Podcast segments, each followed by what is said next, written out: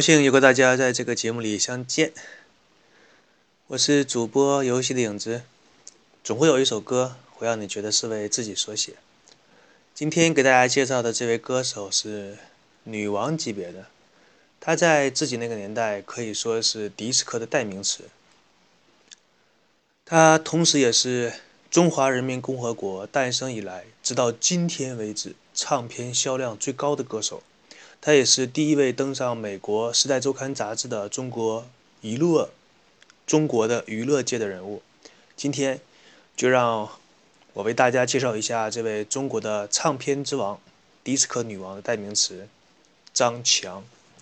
相信这一期的片头歌曲会唤起很多人遥远的回忆。这首歌曲在迪斯科流行的八九十年代风靡一时，即使是现在，也有很多歌手来翻唱这首经典的歌曲。而这首歌曲的中文翻唱版本叫做《路灯下的小姑娘》，没错，这又是一首由国内的歌手翻唱的歌曲。至于原唱，我会在以后的节目给大家介绍。那是摇摆的一个年代，八十年代。而翻唱这首歌曲的正式歌手，国内是张强。也正是这首歌，让张强在国内达到了一个巅峰的状态。张强这位歌手是出生于一个音乐的家庭。他的母亲是中国电影乐团的小提琴的演奏者。张强从五岁的时候就在自己的母亲指导下学习小提琴和钢琴，这成为了他个人对音乐的一个入门。当然，现在几岁大的孩子学习音乐已经不是什么稀罕的事情，但是放在八十年代，这绝对是属于精英级的教育。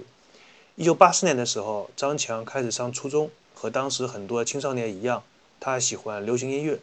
所不同的是，张强的母亲没有像一般那种没有见识的土鳖父母，强烈的阻止自己的孩子去听流行音乐，做出一些像什么从墙上撕掉孩子喜欢的海报，把孩子喜欢的磁带丢进垃圾桶里，把孩子喜欢的流行歌星的资料用火烧掉，也不知道这些孩子跟父母之间有什么深仇大恨，让父母下手如此狠毒。中国有不知道多少的音乐家和歌手。都在这样的摧残式教育下，还没有出名就已经退出乐坛。而且更加无法让人理解的是，这些父母居然能一边折磨着孩子，一边对他们说：“这些都是为了你好。”孩子是怎么想的呢？不用啊，别为我好，求求你，千万别为好，求求你了，你正常点，像个人就行了。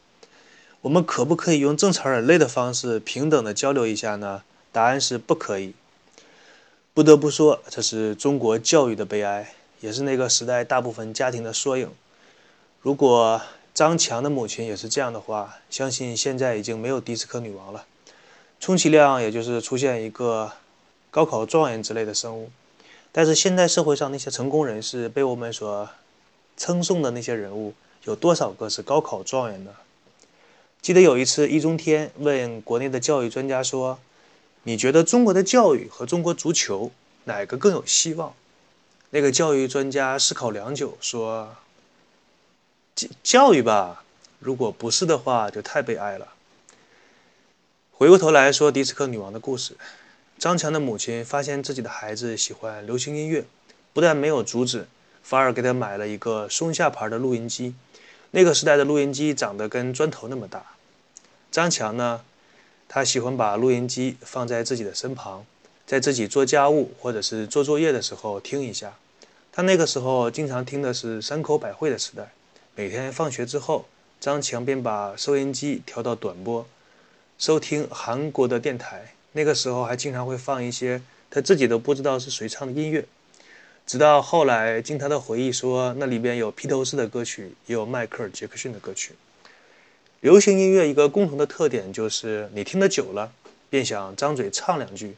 于是到了1984年，北京举办了一场歌手大奖赛，年仅16岁的张强报名参加了这个比赛。他当时演唱的是卡朋特兄妹的《什锦菜》。他面前一排大叔大妈年纪的评委，扶一扶自己黑边眼镜，对张强说：“你这个呀，唱的虽然是好，但是肯定不能被选上。”其实呢，你用一个非主流的唱法去参加一个主流的比赛，那么这个结果是什么都不用说了，大家你懂的。张强的唱法有多么非主流呢？那么下面我们来听一首张强当年的歌曲。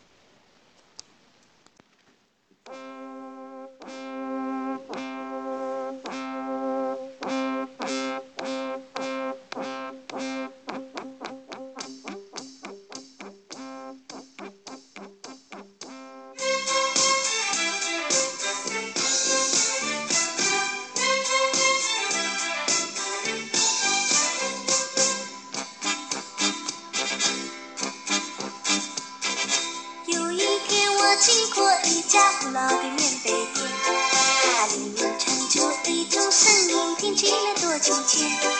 悄悄地啊走过去，啊张大了声音。李老先生背着竹竿弹着弦，看他辛劳弹着棉花，一点也不娇艳。另一只手一溜着下去，才对得起祖先。听说从家一直开着棉被店，祖传八代延绵不断，经过了。三百年，叮了当啊叮了当，弹着他的弦，就像他的皱纹铺满他的脸。因为他的辛苦，才有温暖呀的冬天。有人感激，有人钦佩，充满了心田。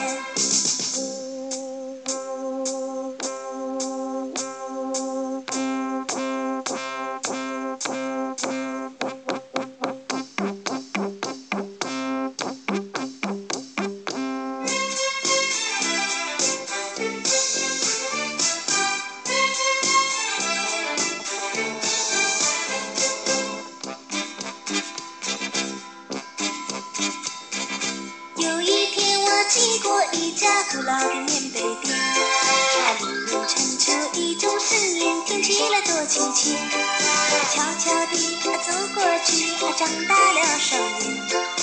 李老先生背着竹竿弹着弦，看他辛劳弹着棉花，一点也不娇怨。民间手一溜直下去，才对得起祖先。听说从前他家一直开着棉被店，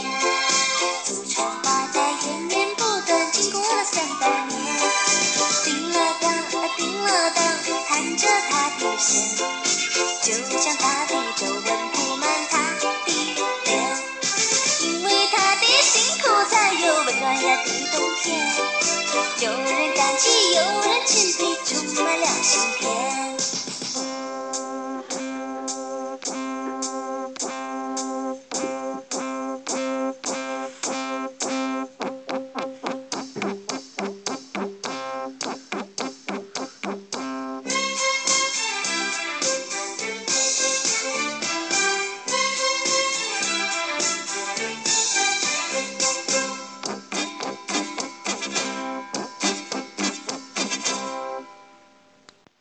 据说这首歌曲创造于民国。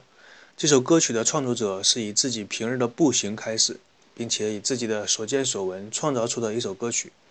我在听这首歌的时候，不得不叹服于那个时代的人创造歌曲无拘无束、天马行空一般的想法。这首歌的歌词就算是散文的话，也是属于那种过于松散的散文，居然能写成一首歌，而且这首歌的谱曲也非常有特点。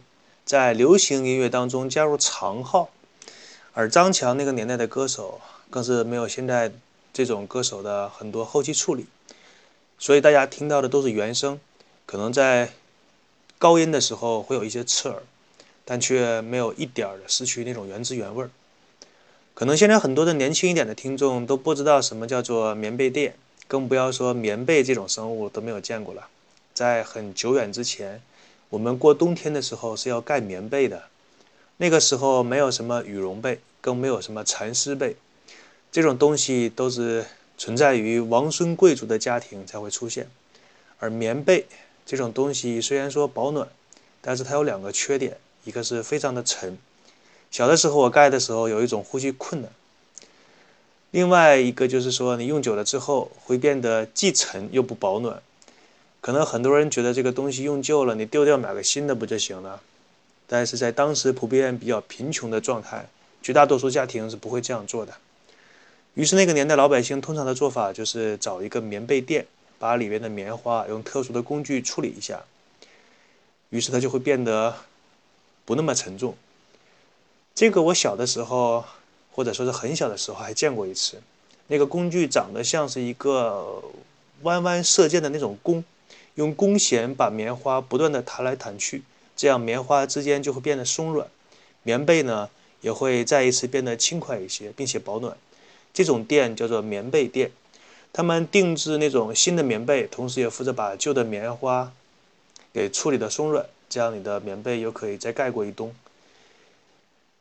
所以说，以现在人的观点，可能是觉得街上做清洁工的，我们东北话叫做扫大街的，和那些收破烂的这种职业相对来说不是很体面。但是在八十年代，你作为一个弹棉花的，那个时候人感觉跟这两个职业是差不多的。这种职业，说实话，就算是老百姓当中也是比较受歧视的。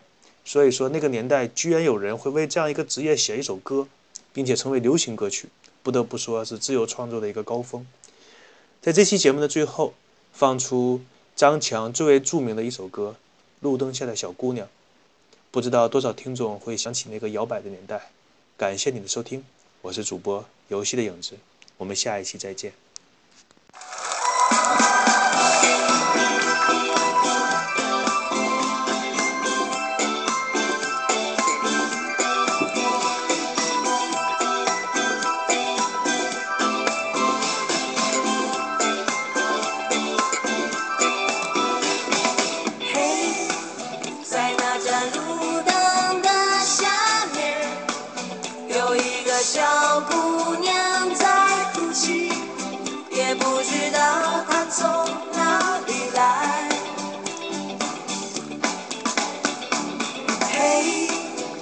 姑娘哭得多悲伤，不知道是谁把她抛弃，她现在该到哪里去？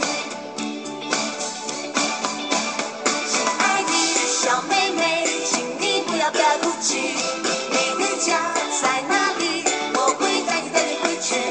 亲爱的小妹妹，请你不要不要哭泣。